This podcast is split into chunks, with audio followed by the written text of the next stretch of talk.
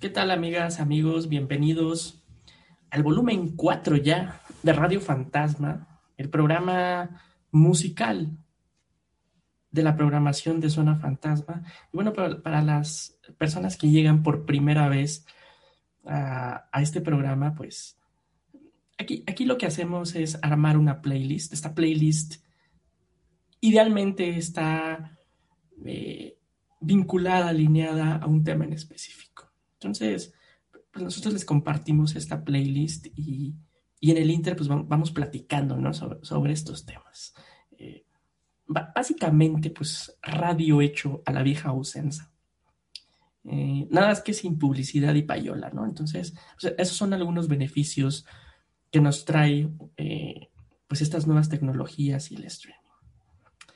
El día de hoy armamos una playlist homenajeando a una de las productoras de contenidos más cabronas que hay en el mundo. Digo contenidos porque no me gusta decir televisión, porque pues HBO eh, en su mismo eslogan te lo dice, ¿no? Esto, esto no es TV, esto es HBO. Eh, es, es una de las cosas, creo que,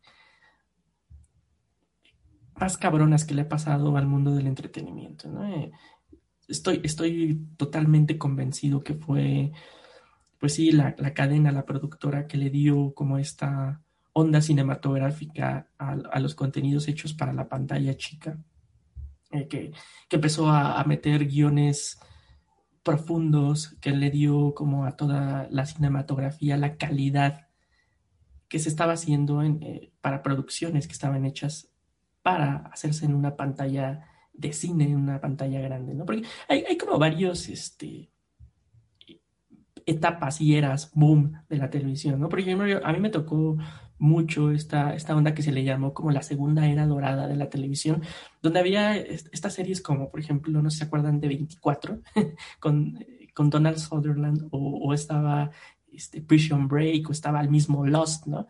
Entonces, eh, aquí como que en esta, esta onda, que, según yo fue como inicios 2000, pues se habló, ¿no? De, de, ay, no, es que la televisión, ¿no? Tiene ya una calidad equiparable, inclusive mayor al cine, ¿no? Otro, otro momento que yo recuerdo, por ejemplo, fue el estreno de Twin Peaks, ¿no? El, el, el piloto de Twin Peaks, la serie de David Lynch, pues también eh, fue un, fue un evento, ¿no? Fue un, fue un hito porque, pues, eran cosas que no se veían en la televisión de esa época. Pero para mí, la verdad, este, antes de que estas cosas pasaran, pues HBO ya hacía contenidos de calidad cinematográfica para sus, eh, pues sí, ¿no? Para su canal. Y, realmente creo también que HBO fue pues el grupo de creativos y la cadena que sentó todas las bases en cuanto a escritura, en cuanto a calidad, en cuanto a la cinematografía que vemos hoy en los contenidos de streaming, ¿no? Sí creo que es el, padre de todas las plataformas que ahorita tenemos y, que gracias a ellos vemos cosas eh, con este alto valor cinematográfico en, la televisión. Entonces, por, eso decidimos hacer pues, una playlist basada en, canciones que son parte de soundtracks de series de HBO. Y pues vamos a abrir con, con, con una serie de verdad maravillosa que si no es mi serie favorita de la historia, porque, no lo sé, puede, puede que sí, pero sí, sí, les puedo decir que está en mi top 5, pero fácilmente. ¿no? Es, una serie del género policíaco, pero, pero nada que ver, o sea, no creen que es CSI o algo así, ¿no? Es, es, una serie policíaca, pero que tiene tintes eh, existencialistas, filosóficos, de terror, y que es, creo yo, el contenido número uno de este subgénero, este, de subgénero americano que, que, muchas personas últimamente han llamado y han denominado como el, el gótico sureño, ¿no? Que, que, realmente no es otra cosa que la representación pues de la América profunda, ¿no? De, de este Estados Unidos donde pues el pan de cada día es el, la marginación, este, los problemas económicos, el fanatismo religioso, el racismo,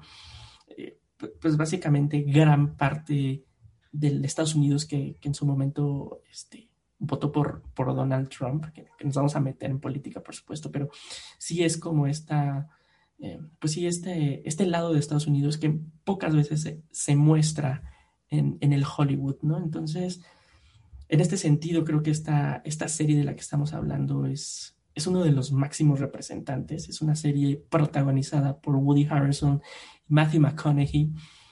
Estoy hablando, por supuesto, de la primer y maravillosa temporada de True Detective, eh, una serie que, que no sé si cambió la historia de la televisión, pero sí, sí puedo decir que es una serie totalmente original, eh, totalmente inimitable, totalmente desgarradora. Tiene momentos cinematográficos impresionantes.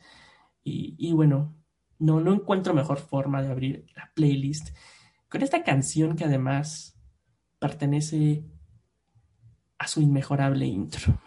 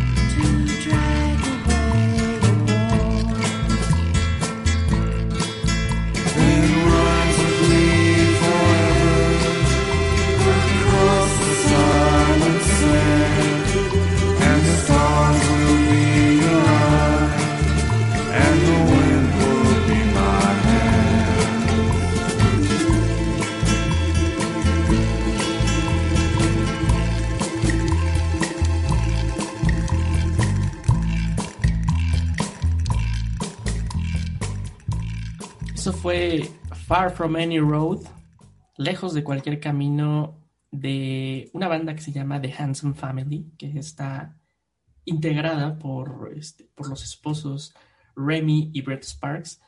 Es una canción del año de 2003 de su álbum Singing Bones. Y es que, puta, además de, de lo increíble que son las series de HBO, tienen esta característica que, creo que también las, las desmarca y en la que superan a, a todas las demás productoras que son sus intros. Puta, los intros de HBO ya por sí solo son, son puro arte y como que te están anunciando y, te están diciendo, güey, lo que te espera. Y yo creo que mi favorito sí es el de, el True Detective, primera temporada, no solo por la rola, sino también por este, este, los visuales bien chingones que tienen. De verdad, nada más vean, si no, si no han visto True Detective, este, nada más échense el intro y, les juro que, les van a entrar ganitas, ¿no? Y, bueno, yo les decía que, True Detective es como el máximo representante de este nuevo subgénero. Bueno, no nuevo, pero este, recientemente denominado como, como el gótico sureño.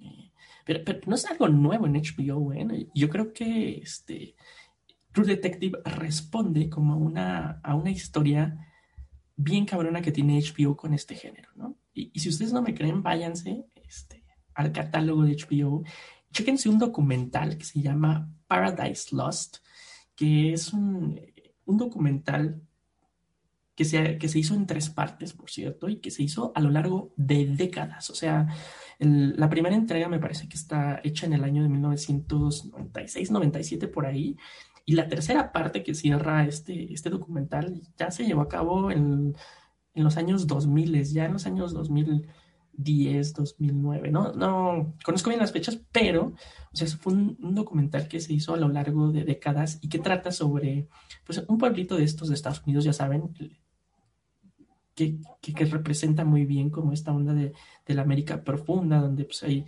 este, pues, una una onda religiosa muy arraigada y, pues hay marginación y hay eh, todo esto que les comentaba antes, ¿no? Y entonces, pues en este pueblo hay un asesinato muy, este, increíblemente violento y atroz de tres, de dos pequeños niños, perdón, y pues el pueblo culpa a tres adolescentes, ¿no? Tres adolescentes este, oriundos del pueblo que, que, tienen como la característica de que les gusta, les gusta la música este, de black metal y, pues los güeyes siempre están hablando así como, son como muy got, ¿no? Muy góticos y, andan siempre hablando de, cosas oscuras. Entonces, pues el pueblo dijo, ¿quién más cometería estos asesinatos que, pues, que los tres adolescentes que les gusta el black metal, para, para que se den una idea de cómo funciona, pues, este tipo de comunidades de la América Profunda. Entonces, el, director sigue como desde el inicio la historia, ¿no? Y, documenta los juicios increíblemente injustos que se le hicieron a estos tres adolescentes, que eventualmente son culpados por el asesinato y pasan, creo que, varios años en la cárcel, ¿no? Entonces sigue todo este proceso de, del juicio, de la condena, de la apelación que hicieron estos chicos años después y eventualmente de, pues, pues cómo, cómo le hacen para para comprobar su inocencia, porque al final del día se comprueba su inocencia y se, se, decreta, ¿no? Que no tuvieron nada que ver con estos asesinatos. Y pues a lo largo de este documental como que se va viendo mucho todo esto de, de la América profunda, del género de gótico sureño, todas estas como, pues increíble, increíble violencia psicológica, física y espiritual que hay en este tipo de, comunidades de Estados Unidos. Entonces, de alguna forma, este documental Paradise Lost es como el papá de todas estas series este, del gótico sureño que vendrían después y de alguna forma, pues sí, este, influye mucho en True Detective. Entonces, chéquensela. Además, es, de este, el director de esta de este documental es Joe Bellinger, que que es un güey que últimamente, en los últimos años, se hizo un poco famoso porque sacó en, Netflix eh, otro documental que habla sobre, sobre los asesinatos de Ted Bundy, de Ted Bundy Tapes, algo así, donde, donde se muestran como las grabaciones que hizo Ted Bundy durante el juicio donde lo condenaron por pues los múltiples asesinatos. Entonces, pues sí, es este es como un, género que, yo creo que HBO es el, el papá de todos. Entonces, chequen, este, sí, chequense la primera temporada de Detective, pero también este documental que les digo. bueno, seguimos porque este, me extendí bastante en este tema, pero creo que vale la pena. Pero seguimos con, con otro, con el siguiente track y la siguiente serie que, híjole, es, una serie de HBO que no tiene tanto tiempo, es de los contenidos hasta cierto punto recientes, hasta la fecha tiene dos temporadas y, va a haber una tercera al menos confirmada, es una serie... Puta, no, no, no, no, no saben ustedes cómo, cómo disfruté el, maratón que me hice, porque yo la verdad no la seguí desde el principio, era, era algo que al principio no me llamaba mucho la atención, ya después empecé a escuchar grandes comentarios de esta serie. Me refiero a este a Big Little Lies, que para los que no lo conocen es una serie que trata como la historia de, unas mujeres que viven como en una comunidad pues acomodada, ¿no? Digamos, es, digamos todo, lo contrario a True Detective, porque son, son cuatro mujeres que, viven en una comunidad pues de, bastante dinero, pero pues a partir de ahí como que se van, van saliendo temas muy, muy cabrones en cuanto a la violencia familiar, en cuanto este, pues, eh, este, pues sí, racismo sistemático contra la mujer, sea cual sea su eh, su estatus económico, eh, esta idea de que la mujer tiene que aguantar todo y tiene que este, aguantar, pues sí, este, mucha mierda para mantener a su familia unida, ¿no? Entonces, argumentalmente inicia como, con un crimen, ¿no? Este, un crimen que al parecer la serie nos hace entender que cometió alguna de estas mujeres, entonces se, va desarrollando como ese, esa especie de thriller que también tiene humor negro, que también tiene drama, y que de verdad tiene, y no, y, sin miedo a, equivocarme, se los digo, que tiene el mejor cast de la historia de un programa de televisión. nada más para que se den una idea, tiene a Reese Witherspoon, a Nicole Kidman, a Laura Dern, a la señora Meryl Streep. Nada, nada, y, y, además, o sea, no solo están, están en su máxima expresión, están a tope, están, se comen, se comen la maldita pantalla, este, y, y, los este, duelos, porque pues van interactuando entre, entre ellas y entre varias actrices. Los duelos, no, no manches, es de verdad un cast así increíblemente maravilloso. ¿no? Yo, yo he escuchado muchos este, podcasts y muchas críticas que, que, sí dicen como que eh, sí tiene una historia y como un, un argumento medio melodramático, un poco como novela, pero yo sí les podría decir que es la mejor, si es novela, es la mejor novela que ha existido en la historia de la humanidad. Además tiene, en, su equipo creativo, tiene directores bien chingones. Por ejemplo, el, piloto y varios capítulos importantes fueron dirigidos por eh, Jean-Marc Vallée, que es este director, eh, el que no lo ubica por nombre, es el director de, de Dallas Buyers Club, que es una película, por cierto, protagonizada por Matthew McConaughey, que trata como la historia, un, este, un poco la, la onda del SIDA. Y también está, por ejemplo, Andrea Arnold, que es una directora bien interesante que dirigió una película que se llama American Honey. Creo que, creo que tanto American Honey como Dallas Buyers Club la pueden, las pueden checar en, Netflix, que al menos estuvieron en el catálogo. Entonces, puta, el equipo creativo que rodea a, Big Little Lies es, maravilloso.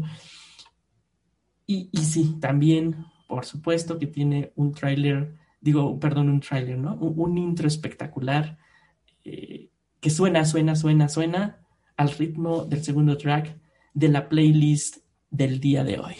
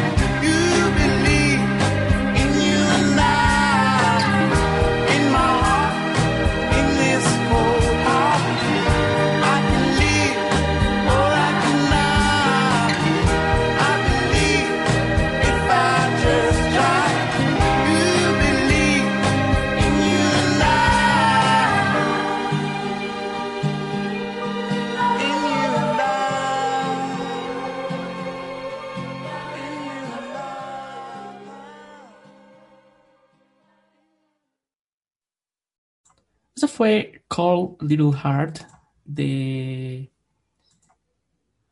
Michael eh, Kiwanuka, que es, que es un este, cantante británico.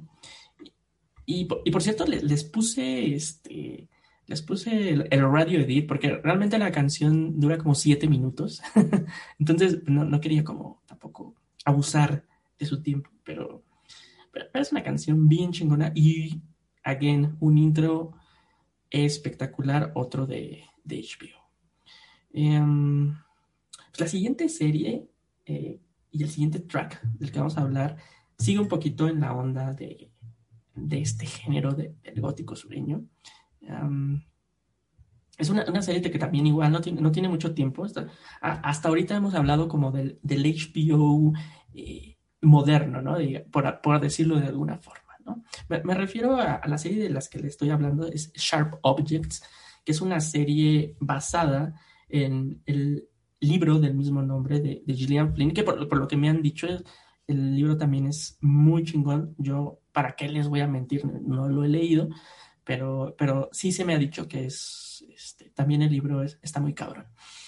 Esta serie está protagonizada por, eh, uy, ah, amigos, ni más ni menos que la mismísima Amy Adams, que, que para ser bien sinceros creo que es lo último padre que le vi hacer. La verdad es que este, yo, yo amo, adoro con todas mis fuerzas a Amy Adams, pero la verdad es que sí sus últimas decisiones han, han sido de, pues, un poco malitas, ¿no? Yo, este, yo, yo culpo a Netflix, porque pues, sabes que Netflix avienta billete y avienta guiones culeros. Entonces, pues, ¿qué otra cosa que aceptarlos? Pero bueno, ese, ese es otro tema.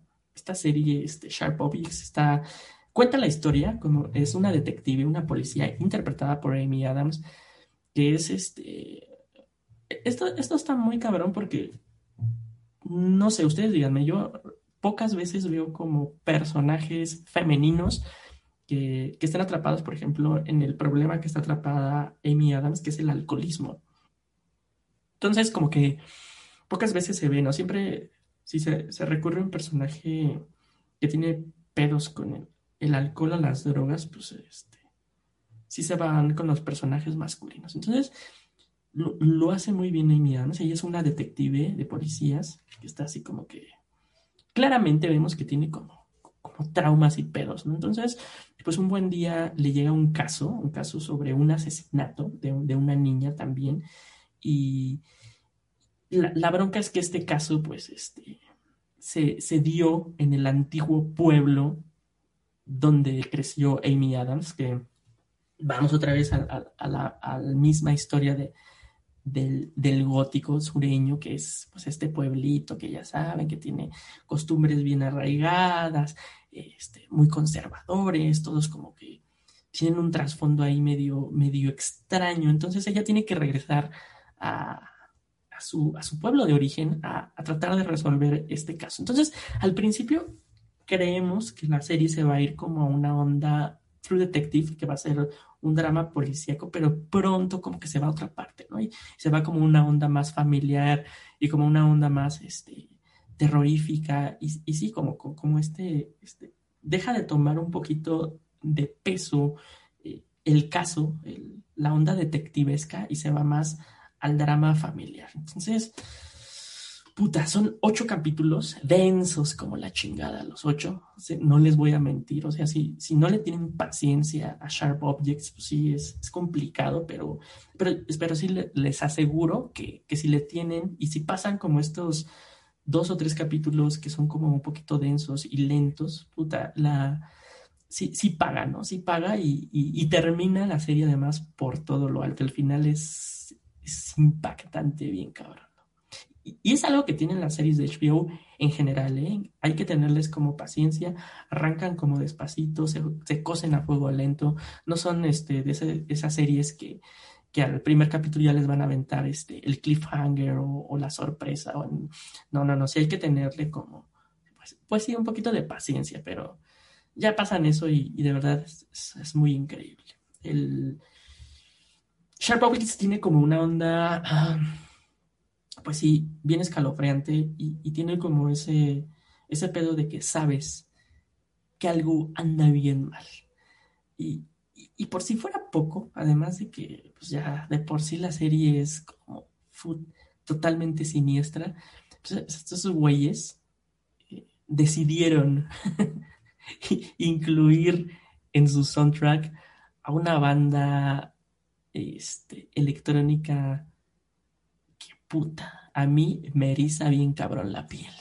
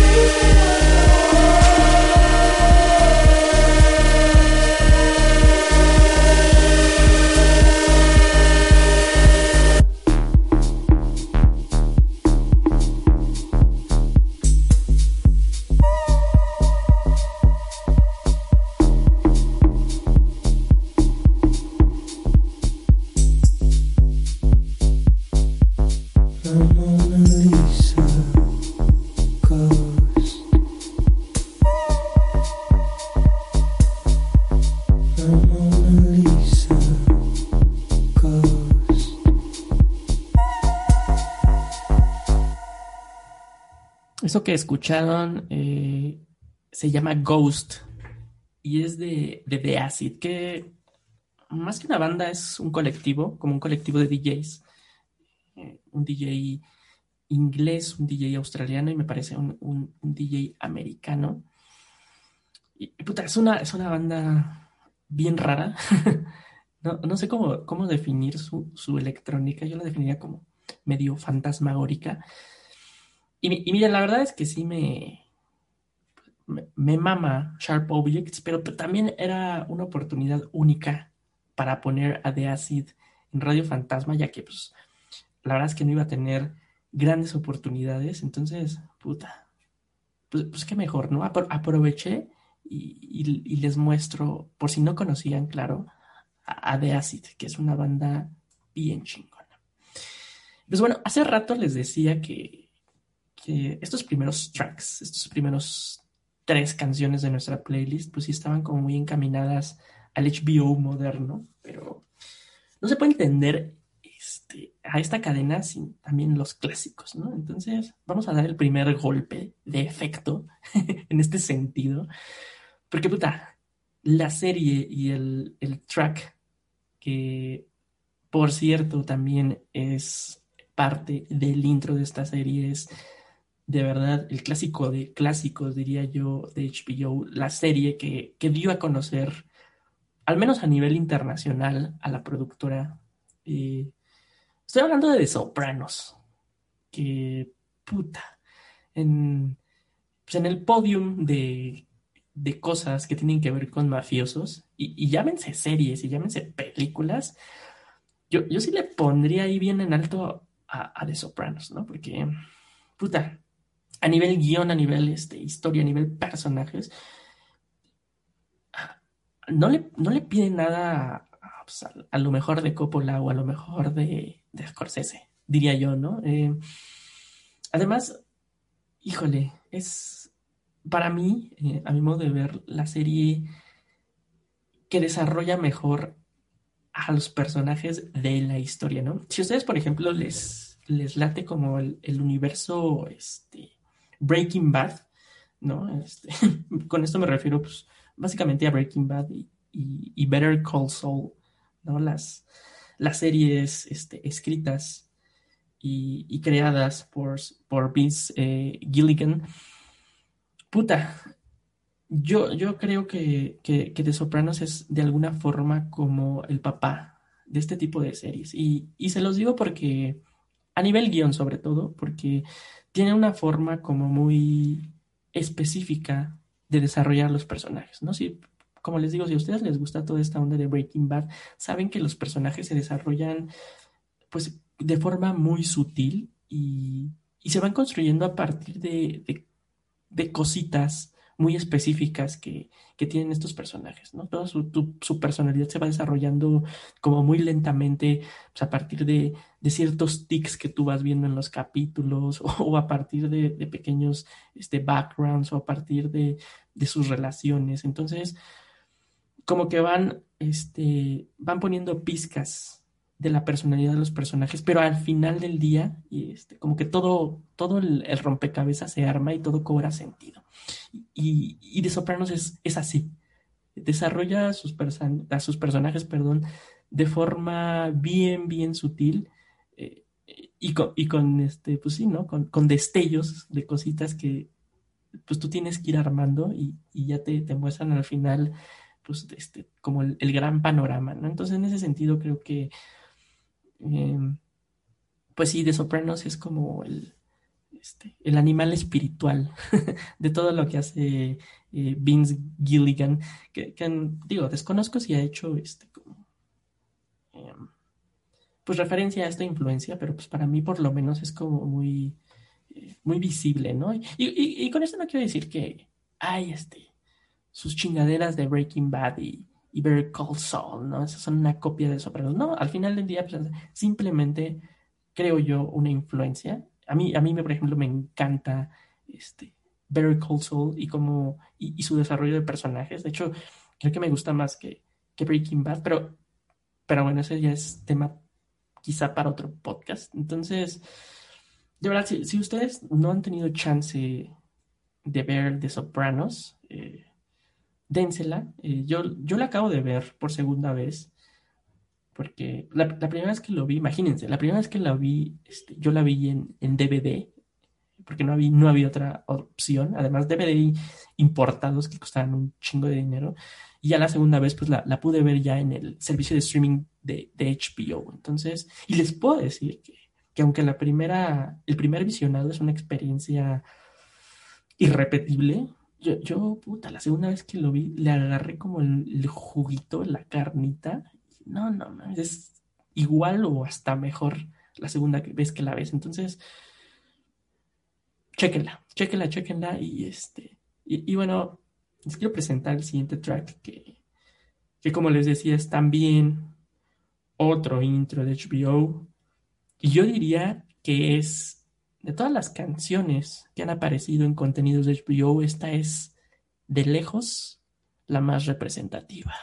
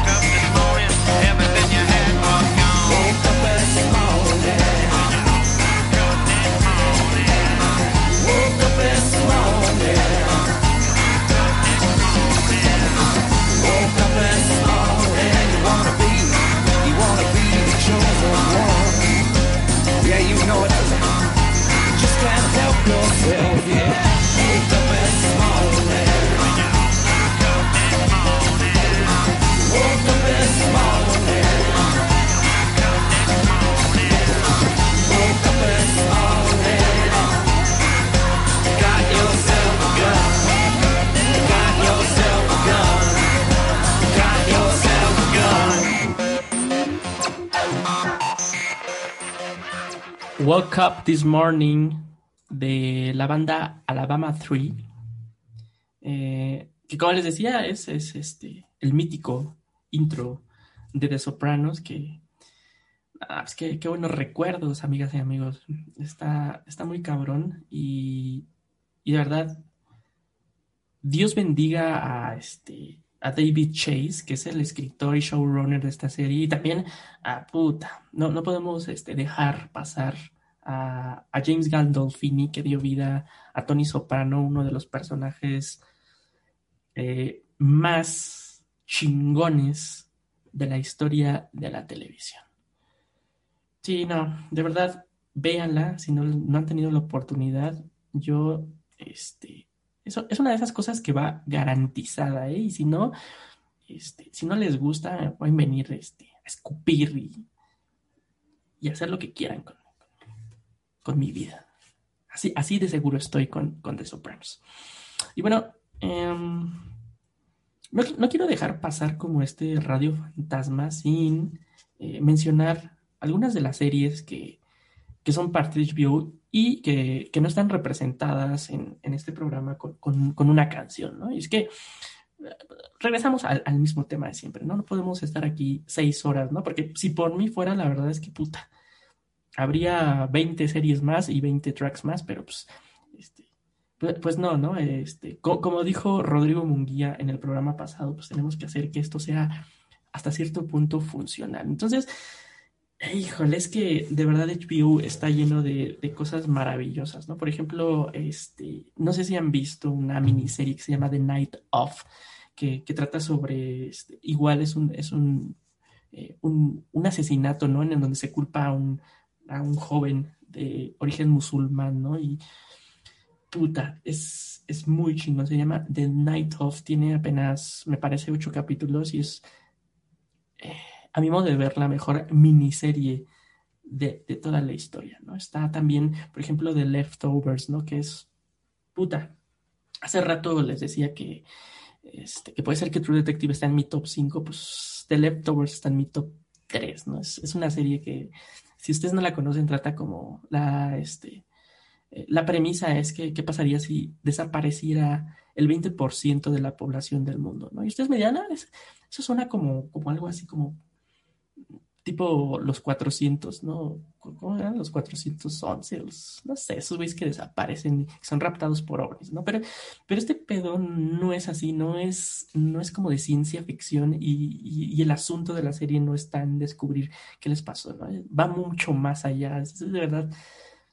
Véanla, no, no, no puedo spoilearles esta serie que, que además fue escrita por el, el guionista de Lost eh, y tiene, tiene apenas tres temporadas porque no necesita más. Chequen la de Leftovers se llama. También está, este, si, si, nos vamos al, al, HBO moderno, está Succession, que puta, es una serie sobre personas ricas y malévolas, que no, a mí nunca me ha dado tanto terror de saber que, que, personas tan siniestras como estas manejan el mundo. Succession es, es increíble, ¿no? Si ustedes quieren ir como a la onda, este, hay, hay un par de miniseries bélicas en HBO que son de no mamen, me estoy hablando de, por ejemplo, de Band Brothers y de Pacific, que las dos, eh, si no me equivoco, están apadrinadas por Steven Spielberg, que, se llevan a cabo en, eh, creo que Primera y Segunda Guerra Mundial. No mamen, de verdad, si ustedes están como un poco hartos de, de ver películas con, con, CGI que se ven así todas computarizadas, no mames, vean estas madres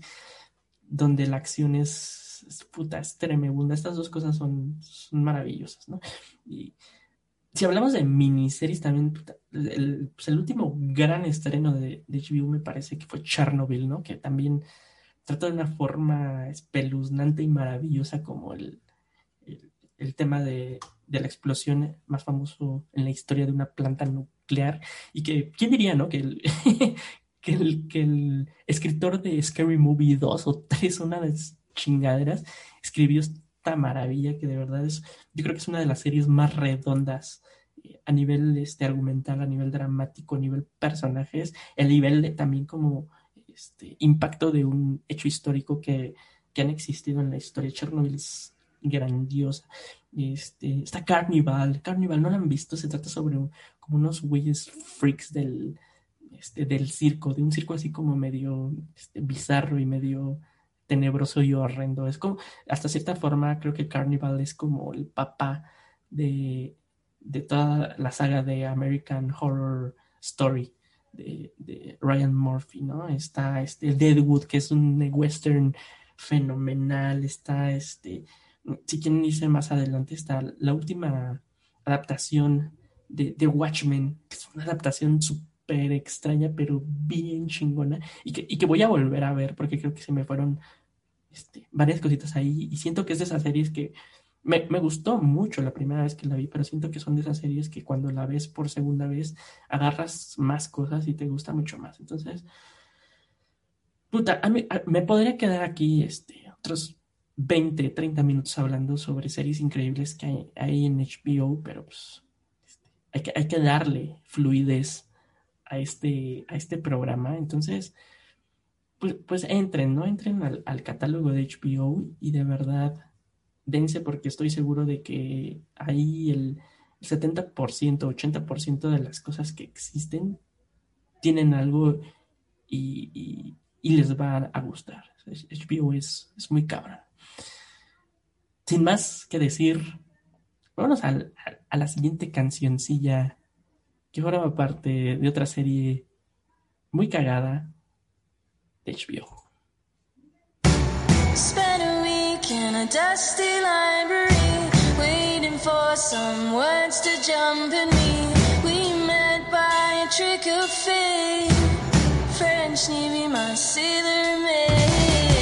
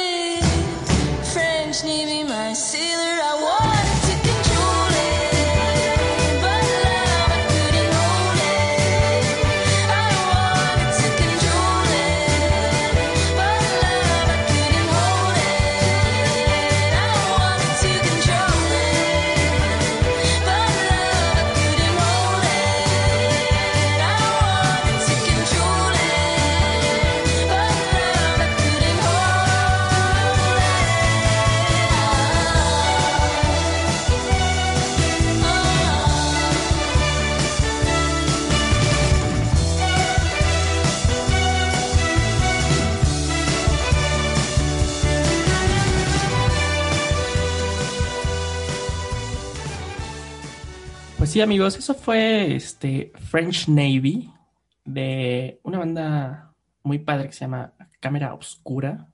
No sé si, si han tenido oportunidad de escucharla. Y, forma parte del soundtrack de una serie de HBO que se llama Girls y de la, de la cual no les di mucho contexto porque este, es una serie que, que, la, que acabo de entrar y de hecho justo en este momento la estoy viendo. Es una serie que trata sobre este, pues, unas chicas, ¿no? Una, chica que es este, aspirante a escritora y que pues, pues un buen día sus papás te dicen como que pues sabes que ya, ya, no te vamos a mantener, ¿no? sácate la chingada. Entonces, pues, se tiene que empezar como eh, a valer por sí misma y tiene que empezar como a darle a esta onda de, de su aspiración a, ser escritora, pues como que más, como aterrizarla, ¿no? Entonces, pues, eh, es una historia como muy neoyorquina también, eso hay que decirlo.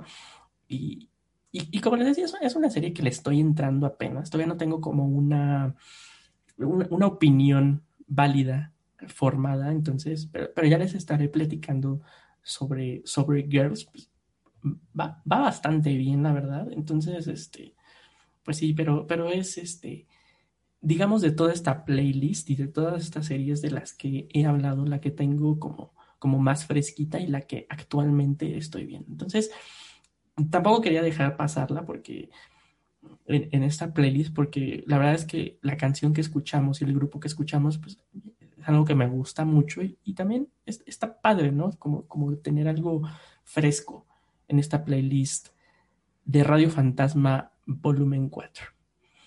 Y bueno, vamos a pasar a un tema un tanto, pues si no es cabroso, si este, que, que, nos dice que hasta, que hasta en HBO, este, pues hay hay cosas cabronas, ¿no? Porque vamos a ir a, dos series que, que fueron canceladas, ¿no? Tras su primera temporada, para que vean que, pues, que ni HBO se, salva al, capitalismo salvaje, ¿no? La, primera de ellas de la que vamos a hablar y, la que de verdad sí me duele bien cabrón que haya cancelado, ¿no? Este, estoy refiriendo a una serie que se llama Vinil, eh, que salió hace pues, ¿qué tendrá? yo creo que ya tiene sus buenos, si no 10 años, pues ya hay cerquita, ¿no? Y, es una serie que produce nada más, nada más y nada menos que este, el señor Martin Scorsese, este, y que también tiene como un poco el, eh, pues el apadrinamiento, digamos, no sé si, no sé a qué nivel, no sé si solo sea dinero, o sea, de, Mick Jagger, ¿no? del mítico vocalista de los Rolling Stones, y sobre todo este, y aquí es donde yo creo que viene muchos de los de las cualidades de viniles que tiene este también eh, funge como escritor y como showrunner eh, Terence Winter, que es un güey, es un guionista bien cabrón que, que ha trabajado con, Scorsese, por ejemplo, él trabajó en, en otra serie de, HBO que también tiene ahí como el, este, pues la participación de Scorsese que se llama Boardwalk Empire, es como una serie igual medio gangsteril con, con Steve Buscemi, que también es muy padre. Este, este Terence Winter es el, pues es el, el, principal creador. Eh, también trabajó con Scorsese como guionista en The Wolf of Wall Street, nada, más para que se den una idea de, pues, del talento que rodeaba esta serie, que, trata eh, es una serie que trata sobre el mundo de las compañías discográficas, ¿no? Este, esta eh, serie se lleva a cabo como en los años, ¿qué será? Como en los años 60, finales 70, todo este, este escenario musical donde estaba muriendo como toda la onda del del peace and love y de, y de las drogas y del, de la buena vibra en la música. Y un poco nacían, este, por ejemplo, este, se, da, se da un momento donde, de la serie donde se, se representa un poquito el nacimiento del punk. ¿no? Y, y esto es muy padre porque sin, sin, darles muchos detalles y spoilers, este, esta como mini historia del nacimiento del punk se da con una banda eh, en la que el güey, que es el vocalista, le interpreta el hijo de, Mick Jagger. Está muy cagado, ¿no? Entonces, es como esa etapa del rock donde hay un cambio como de lo de, ah, todo, buena onda, como algo ya más salvajón, ¿no? Donde ya dominaban, por ejemplo, la escena la dominaba eh, Lou Reed o la dominaba David Bowie. Hay, por ejemplo, una historia también muy cagada con Alice Cooper, que está, no, está de huevos esa, por ejemplo. Entonces, es una serie súper, súper melómana y, no me extraña porque, por ejemplo, Scorsese pues, es un güey por todo sabido que, le encanta la música. Este cabrón ha, ha hecho algunos de los documentales, me atrevería a decir, musicales eh, más importantes de la historia. Por ejemplo, tiene un- una madre que se llama The Last Waltz, el último vals, que es como el, eh, pues un concierto de The Band, esa, esta banda mítica que de verdad es, es increíble. Pues tiene ahí este, documentales, por ejemplo, uno de George Harrison que también vale un chingo la pena, uno de Bob Dylan, maravilloso. Entonces, no se entiende, ¿no? Porque, porque además tú podrías decir, no, pues a lo mejor todo lo que rodea la serie pues es espectacular, pero ya en la ejecución pues no estuvo tan bien. No, la verdad es que también la, la serie está muy chingona y te retrata muy bien la, este, la época y, y- y tiene comedia y tiene drama bien cabrón, tiene personajes memorables para mí, tanto los famosos como los que no son famosos. Y, y pues HBO decidió cancelarla, ¿no? Después de la, de la primera temporada, que sí, sí estuvo, sí estuvo de la verga. Yo, yo la verdad le enteré eh, a, a vinil cuando ya sabía que, que se había cancelado, ¿no? Yo por lo regular eh, no le entro a este tipo de cosas que sé que, que, que cancelaron, pero pues vinil era de Scorsese, entonces la tuve que ver y sí me dio mucho coraje que la, pues sí, que la, que la cancelaran después de tan solo una temporada. Además, obviamente, por, por su temática, pues es, pues es una serie súper musical y, y tiene un soundtrack maravilloso. Pero pues yo elegí esta canción porque... Porque ya les diré por qué.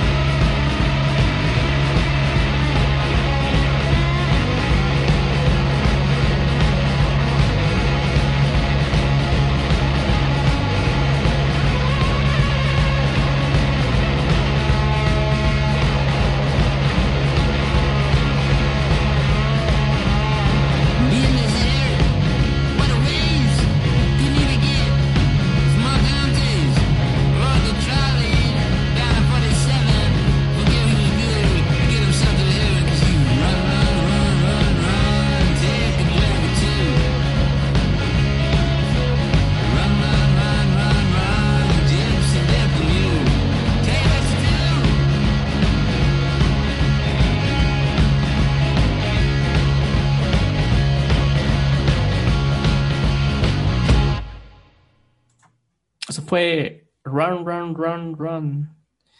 Interpretada por Julian Casablancas, eh, es un cover. Un cover de, The Velvet Underground, que puta. Pues es, es, es, aquí entre es una de, mis bandas favoritas de toda la historia. Y les decía que, pues sí, que, en un soundtrack de, de una serie este, apadrinada por eh, Mick Jagger y una serie que además este, pues es, toca el tema, el género musical, pues sí, sí había muchas opciones. Elegí esta canción porque pues, se, me hizo curioso, ¿no? Que eh, si, ustedes no saben, pues a, The Strokes siempre como que, eh, pues, pues, sí se les dijo, ¿no? De, desde su primer disco que como que se les notaba mucho la influencia que tenían de The Velvet Underground, ¿no? Por, por decirlo de forma gentil, ¿no? Había muchos críticos que decían que pues The Strokes era básicamente como un, un plagio a la música de Velvet Underground, que es algo que pues como que les fue, este, les persiguió durante bastante tiempo de su carrera. Una, influencia que por cierto nunca negó Julian Casablancas ni el resto de la banda, es más, decían que como que les, pues sí les halagaba la comparación, ¿no? Entonces, pues, pues de alguna forma este cover de, de, Julian Casablancas también es una forma de, de cerrar ese ciclo y de decirles a todos, pues sí, este, me gusta la música de, de The Velvet Underground, eh, me ha influenciado bien cabrón y pues sí, ahí está, chinguen a su madre, ¿no? De hecho, pues como que en esta canción el buen Julian Casablancas hasta siento que un poco imita la voz de Lou Reed, ¿no? Entonces, no sé, se, me hizo padre elegir esta canción por todo lo que representa y pues una serie que, insisto, no debieron haber cancelado. Seguimos, seguimos en este, en este mood de cancelaciones de HBO, porque la siguiente serie de, la, de, las que le voy a hablar también es una serie muy reciente de, de, la productora, es una serie que también cancelaron después de su primera, de su primera temporada, entonces pues ya no habrá más. Esto me, me refiero a una serie que se llama Run, eh, una serie que traía, traía bastante hype alrededor porque eh, era una serie... Eh, la nueva serie donde participaba el equipo creativo de, de Fleabag, que es una serie que, que, yo no he visto, es una serie de, que está en Prime Video, me parece, y, y, que por lo que he escuchado, pues es muy buena, trae como que muchos este, fanáticos. Entonces, Ron este, pues traía como esa, ese respaldo ¿no? de, de, ese equipo creativo, y la verdad es que también la premisa de la serie era muy interesante, ¿no? Era, fíjense, básicamente la serie hablaba como de, de dos personas, de, mujer y hombre, que, que, fueron como novios durante su adolescencia y durante esa etapa como novios hicieron un pacto, ¿no? Dijeron, mira, ¿sabes qué? Eh, si nos llegamos a separar, si, si, ya no somos novios, pero alguna vez este, uno de los dos escribe un mensaje al otro que diga Ron y el otro le responde también Ron, pues mira, nos vamos a ver a las cinco y media de la tarde en la estación de metro tal y nos vamos a escapar y nos vamos a ir, ¿no? Entonces es, un poco como esta, como esta onda de, de, de, las personas que dicen, ay, vamos a hacer un trato, ¿no? Que este, si cuando cumplamos 45 ninguno de los dos está casados, pues nos casamos entre los dos. Que es, es algo muy de series gringas, ¿no? Y que se me hace una mamada, pero pero bueno, eso era un poco, es un poco esa como premisa y, y de estos dos güeyes que, pues que se escriben ese mensaje en un momento de sus vidas en que pues, la habían pasado mal con sus relaciones amorosas y como que no tenían un rumbo este, preciso y este, exacto para sus vidas. Entonces como que les agarra ese mensaje a los dos en, en un mood similar y pues deciden hacerlo, ¿no? Y se van y se escapan los dos güeyes en, en un tren y, a vivir la vida.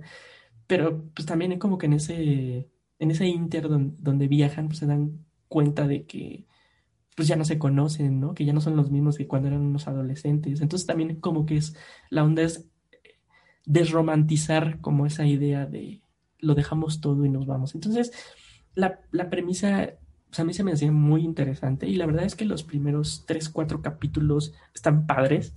Sí siento que como que se les cae la historia al final y, y creo que un poco por eso, ¿no? Es que es que cancelaron la, la, serie, obviamente por razones también económicas, de que pues no tuvo gran éxito, pero pues muchas veces, y sobre todo HBO como que le suele dar este, oportunidad a sus series para que vayan despegando, pero pues sí, con Ron no tuvieron como esa, esa paciencia, digamos.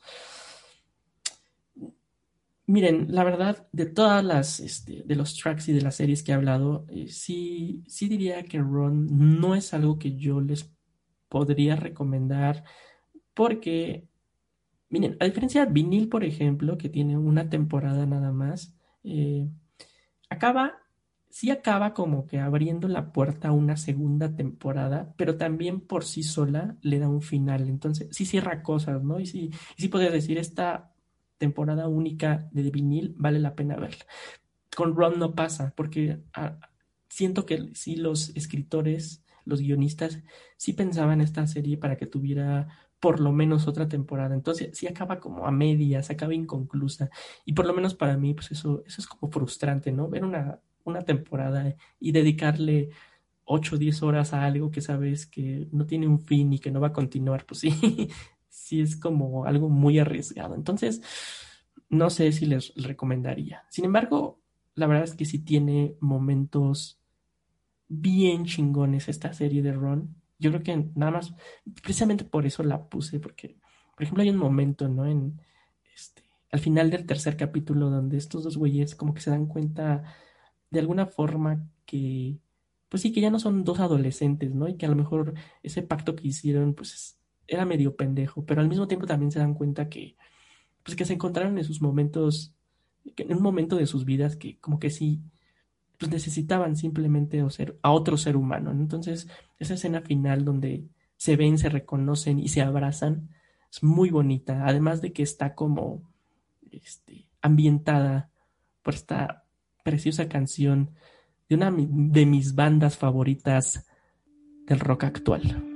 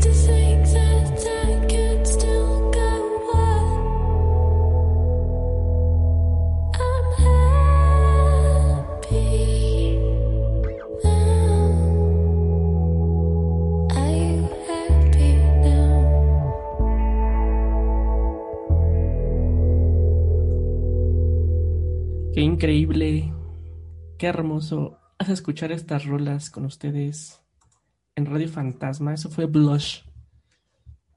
The Wolf Alice, de su disco eh, My Love is Cool del año 2016.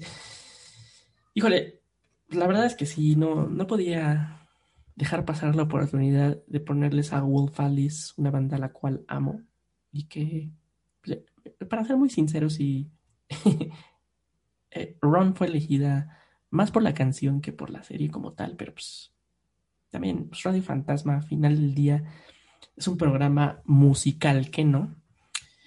Y bueno, perdón, seguimos, eh, seguimos con, con, las cosas míticas de HBO y, y, no podía dejar fuera a una serie que se llama The Newsroom, que, que para muchos es, y, para bastantes es, es, la mejor serie que ha hecho en su historia este, HBO, que no es poca cosa a decir.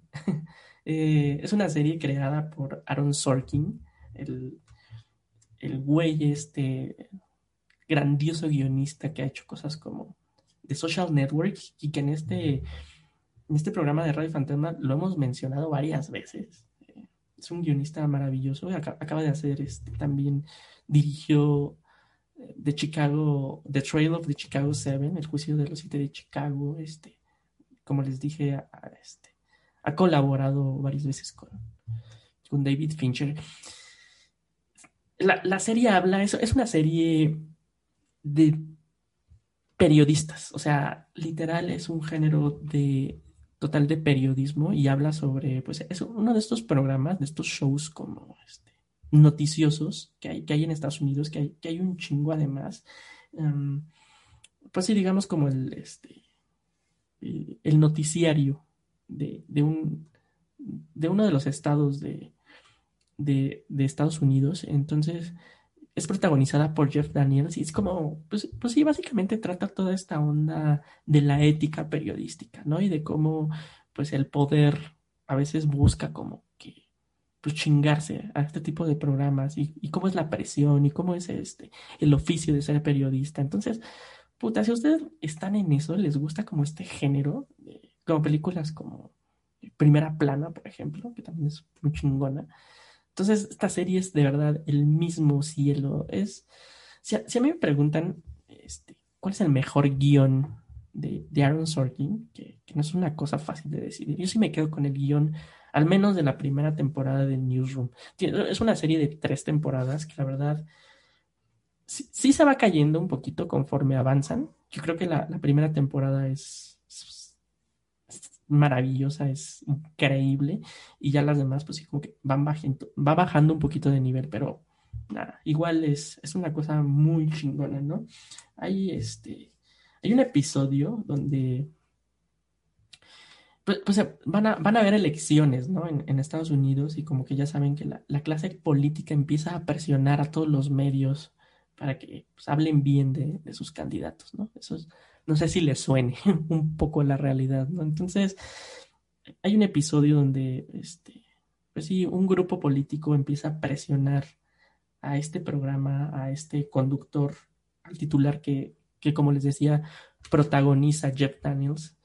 Y, pues el, el güey tiene que al final del día decidir si, si va a ir con los políticos y, va a ir a desmadrar este, pues, su ética profesional o, o, si va a conservar, ¿no? Como, como esa onda, este, pues sí, su, su ética y a lo mejor pues, su programa va a valer madres, ¿no? Entonces al final de ese episodio, el güey da como un comunicado, este, en, en su noticiario que es un diálogo increíble de Aaron Sorkin que me gustaría leerles. Y dice un poco así, dice, abandono el circo. Me voy con las personas a las que están tratando de destruir.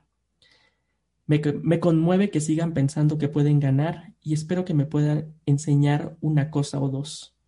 A partir de ahora decidiremos qué emitimos y cómo lo mostramos basándonos en la pura verdad de que no hay nada más importante en una democracia que un electorado bien informado. Nos, nos esforzaremos en poner la información en contexto.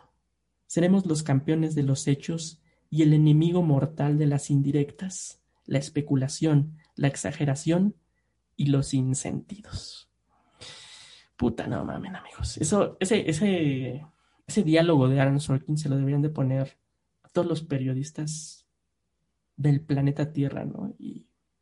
Pues no sé, es, es, es algo muy romántico y a lo mejor es algo un poco ingenuo, pero pues si ustedes, te- les repito, están como en ese género, yo, por ejemplo, estudié comunicación.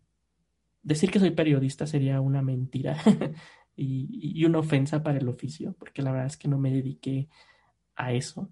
Pero pues sí tuve hasta cierto punto una formación bajo los principios de las éticas del periodista. Entonces, pues sí, ver cosas así sí es como, como bien chingón. The Newsroom es algo muy, muy padre y muy grande en HBO. Y pues la verdad es que un, una serie clásica y legendaria, pues debe tener un soundtrack clásico y legendario.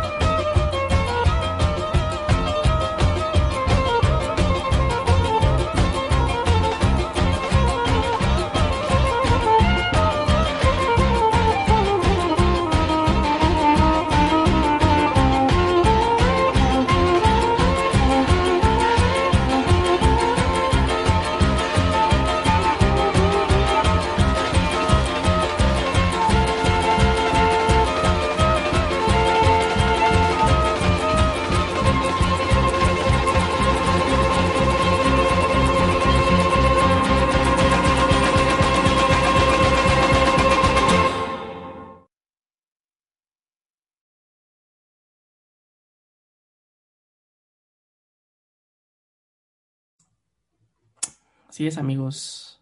Eso fue Baba O'Reilly de The Who, de, The Kids Are Alright.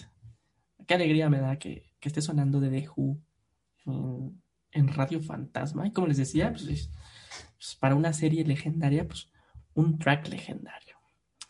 Bueno, vamos dándole velocidad a este podcast porque pues, ya, este, ya llevamos un rato acá.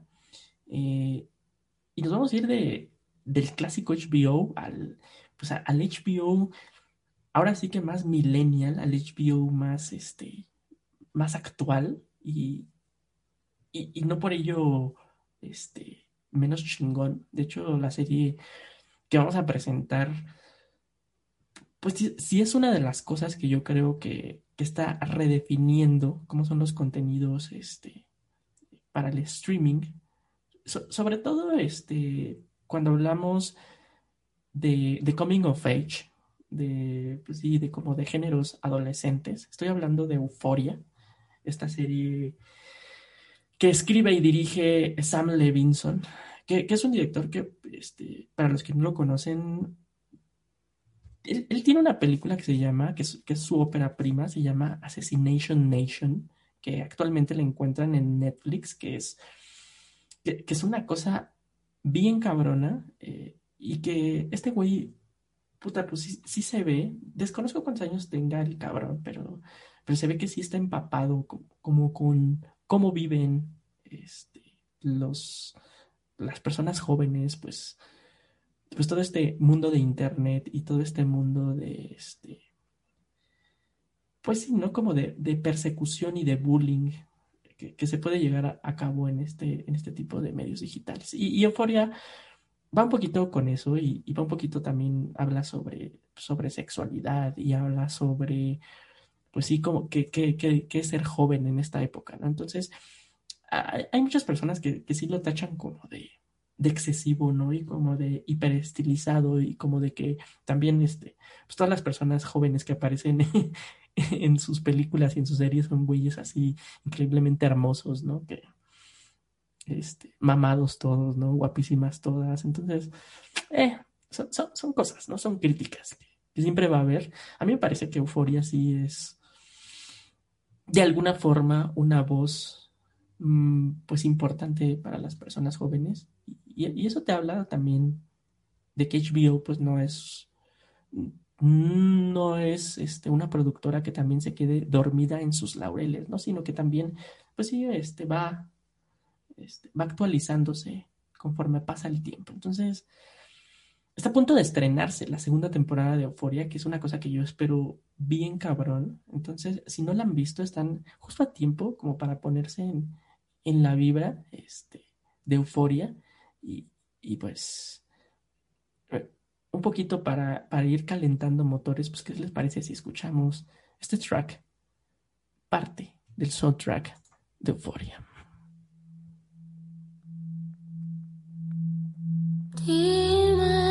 si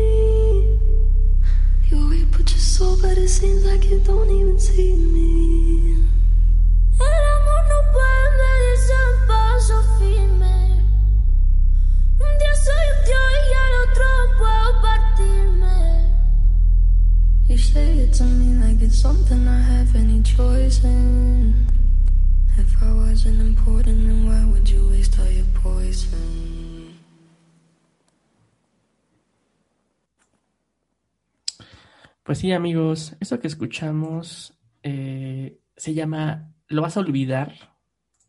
Es una canción de Billie Eilish, Fit Rosalía. Por supuesto, esa, esa voz que escuchan ahí eh, en español es, Rosalía. Eh, pues yo, yo siempre he pensado que, por ejemplo, Billie Eilish no es, este, no es, no es una cantante que, que, que cree grandes melodías, pero sí crea como grandes atmósferas, ¿no? Entonces, y, un poco así también es Euforia, ¿no? En Euforia no van a encontrar como igual historias tan desarrolladas, pero sí van a encontrar así como, como atmósferas, ¿no? Como momentos, como, eh, como cosas de estilo muy chingonas. Entonces, pues sí, miren, yo sí les recomiendo que aunque ya estén grandes como yo, pues sí, se echen euforia y no se van a arrepentir. Y pues bueno, ya estamos llegando un poco al final de este Radio Fantasma volumen 4 dedicado a este, canciones de soundtracks de series de HBO. Y pues vamos a ir con este penúltimo track de nuestra playlist, con una serie legendaria y que pues yo a lo largo del programa les he estado diciendo que, que si mi top 3, que si mi top 4, pues yo creo que aquí está mi top 1. Eh, mi serie favorita de todos los tiempos. Eh, yo creo que esta serie es la serie mejor escrita de toda la historia y creo que su guionista y creador David Simon es el mejor escritor que ha dado la televisión en la historia de la humanidad. Me refiero a, a The Wire, ¿no? Que para los que no conocen, este, The Wire es una serie igual con temática policíaca, se lleva a cabo en la ciudad de Baltimore y se desarrolla, este, los protagonistas son los, eh, pues son como los, los trabajadores, ¿no? Del departamento de policía de Baltimore, que para los que no tienen contexto, pues es una ciudad en Estados Unidos como muy problemática, ¿no? Y que, y que donde hay como mucho racismo y como que donde hay mucho, este, marginación. Es un estado, bueno, no sé si es estado o ciudad, perdonen mi ignorancia, pero que, pues sí, es como de los más difíciles en ese sentido en Estados Unidos. Entonces, un poquito habla sobre todas las dificultades y toda la corrupción y todo el aspecto socioeconómico que hay alrededor del tráfico de drogas, por ejemplo, ¿no? Mm, La serie tiene cinco temporadas, cinco increíbles temporadas.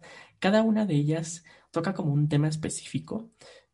O, sea, salen los mismos protagonistas, no, no es una serie antológica, no, siempre salen los mismos protagonistas, pero como que cada, cada temporada tiene un enfoque diferente. Por ejemplo, la primera temporada habla, habla mucho del departamento de policías, ¿no? Y como les decía, de todos estos pedos que tienen estos güeyes para, pues, para llevar a cabo su trabajo, ¿no? La segunda temporada se muda, por ejemplo, a, a los muelles. eh, Baltimore es una ciudad portera que que, donde hay como mucho transporte de mercancía en barcos. Entonces, obviamente también hay este, pues esta parte del tráfico de drogas, ¿no? Entonces, se muda un poco esa parte. La tercera temporada, si no me equivoco, habla eh, más sobre eh, la parte política, ¿no? Sobre los políticos en, Baltimore.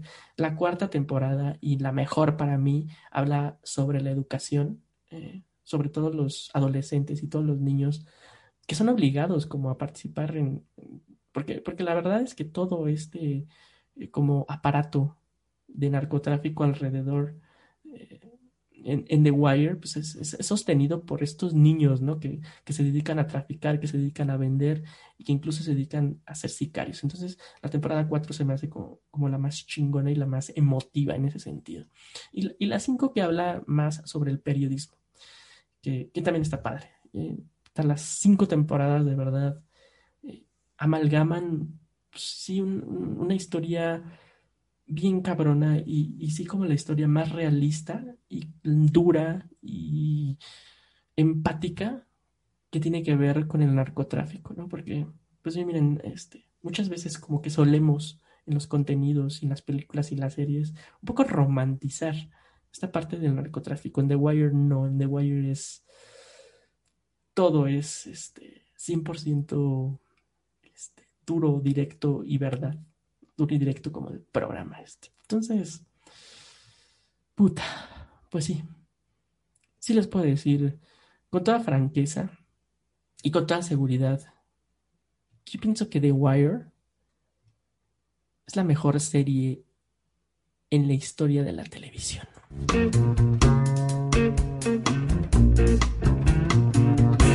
You walk through the garden, you better watch your back. Well, I beg your pardon, walk straight and narrow track. If you walk with Jesus, he'll save your soul. You gotta keep the devil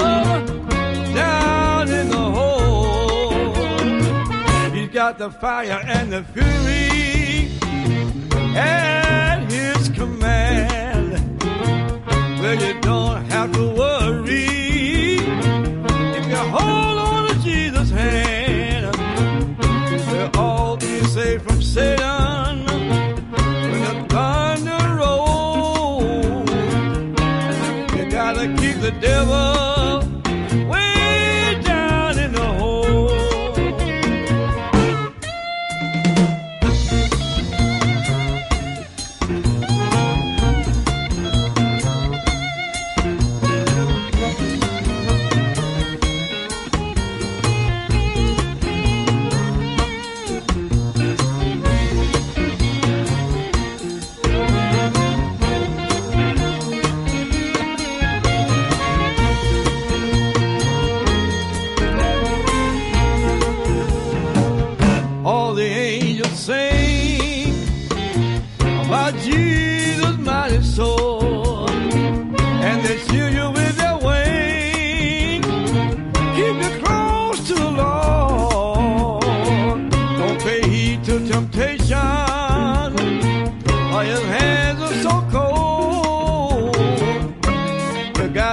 the devil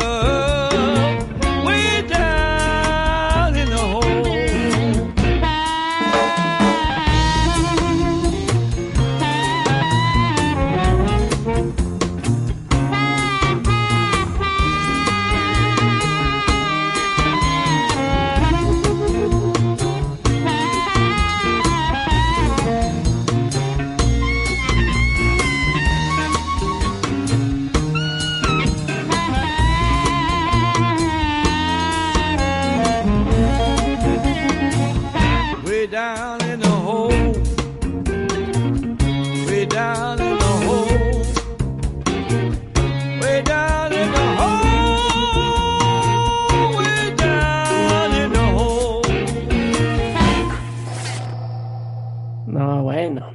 Eso fue Way Down in the Hole de la banda The Blind Boys of Alabama, que es, que es una banda legendaria de gospel. O sea, para que se den una idea, esta banda se fundó en los años 40. Entonces, hasta ahí, ahí nos tendríamos que regresar para ver la historia de esta, de esta bandota, que además ha grabado cosas con, por ejemplo, con Lou Reed, ha, ha grabado cosas con Peter Gabriel, eh, si quieren algo como más reciente, ha grabado con Bon Iver. O sea, los güeyes son legendarios, ¿no? Legendarios como legendario es The Wire. Categóricamente lo digo, la mejor serie de la historia de la televisión. Lo repito, yo sé que, me estoy repitiendo, pero lo tengo que decir porque es HBO y es The Wire. Y ese es el radio fantasma dedicado a esta cadena increíble. Y bueno, amigos, llegamos al final del volumen 4 de Radio Fantasma. Muchas gracias por habernos escuchado, eh, por haber escuchado estas rolitas. Espero que les haya gustado, espero que hayan disfrutado y espero que, pues de alguna forma, este, hayan encontrado en este programa, pues eh, a lo mejor alguna serie o a lo mejor algún disco o a lo mejor algún artista que no, que no, que, que no conocen y que, que se adentren en sus universos porque son muy padres y es muy chingón descubrir cosas nuevas. Vamos a cerrar este episodio eh, de Radio Fantasma con, con una serie también legendaria de HBO. Y, y miren, la mayoría, eh, un gran porcentaje de las canciones que he presentado en, esta, en este episodio han sido intros de series. Y vamos a cerrar con, con una canción que, que literal le dio fin a una de las series pues, más míticas de HBO. Me estoy refiriendo a Six Feet Under. Para los que no conocen esta serie, pues es, una serie de este. El creador, el showrunner, nada más para que se den una idea, es, se llama Alan Ball, que es el güey, es el guionista de Belleza Americana de American Beauty. Entonces, ya se, imaginarán el nivel de guion que trae Six Feet Under, que, que trata, este, cuenta la historia de la, de la familia Fisher, que es una familia que tiene, se dedica, este, pues al negocio de la muerte, vamos a decirlo como tal, ¿no? Porque ellos tienen una empresa funeraria. Entonces, pues se dedican como a, pues, pues, a todo este pedo, ¿no? Entonces, es una serie que va como del drama a la comedia negra y, trata siempre, la muerte es omnipresente en esta serie. Es una serie que además tiene seis temporadas, una de las, de las series más longevas de HBO, que hay que decirlo, y que es algo que respeto mucho de esta cadena, es que siempre eh, no trata de alargar sus series, bueno, con algunas excepciones obviamente, pero no trata de alargarlas para, para ganar más varo, ¿no? Como que sí la duración de la serie eh, depende de la trama y depende de hasta dónde llegue la historia y eso es muy chingón. Entonces, pues sí, eh, Six Feet Under es como, pues sí, la saga de esta familia, de la familia Fisher y de cómo enfrentan eh, la muerte en, en todos los sentidos. Quiero, quiero decirles que en este último comentario que, que me voy a meter en spoilers y en spoilers grandes, entonces si ustedes no han visto Six Feet Under y quieren verla y no, que, no quieren que se las arruine, pues denle fin aquí a este programa. Porque esta canción que vamos a escuchar, literal, es la canción que suena en la última escena de la última temporada de Six Feet Under. Y, es una canción bien padre, es una canción de Sia que se llama Breathe Me y que pues sí, musicaliza este momento. Eh, el final de, co- como les decía, pues esta serie tiene mucho que ver con la muerte, ¿no? Entonces, la muerte siempre está presente eh, eh, de forma dramática, de forma cómica, de todas las formas posibles. Alan Ball decidió que la última escena de Six Feet Under fuera una especie de flash forward, donde nosotros vamos a ver la muerte de cada uno de los personajes principales de la familia Fisher. Entonces, ya se imaginarán, ¿no? Es, es algo pues tan épico como este, revelador, como catastrófico, como culero, como chingón, como todo. Para muchos es el mejor final de la historia de la televisión. Me incluyo, me incluyo entre ellos. Y de verdad que no hay mejor melodía eh, para acompañar este momento épico de HBO que la que vamos a presentar a continuación. Muchas gracias por haber sido parte de este especial de rolas de soundtracks de HBO.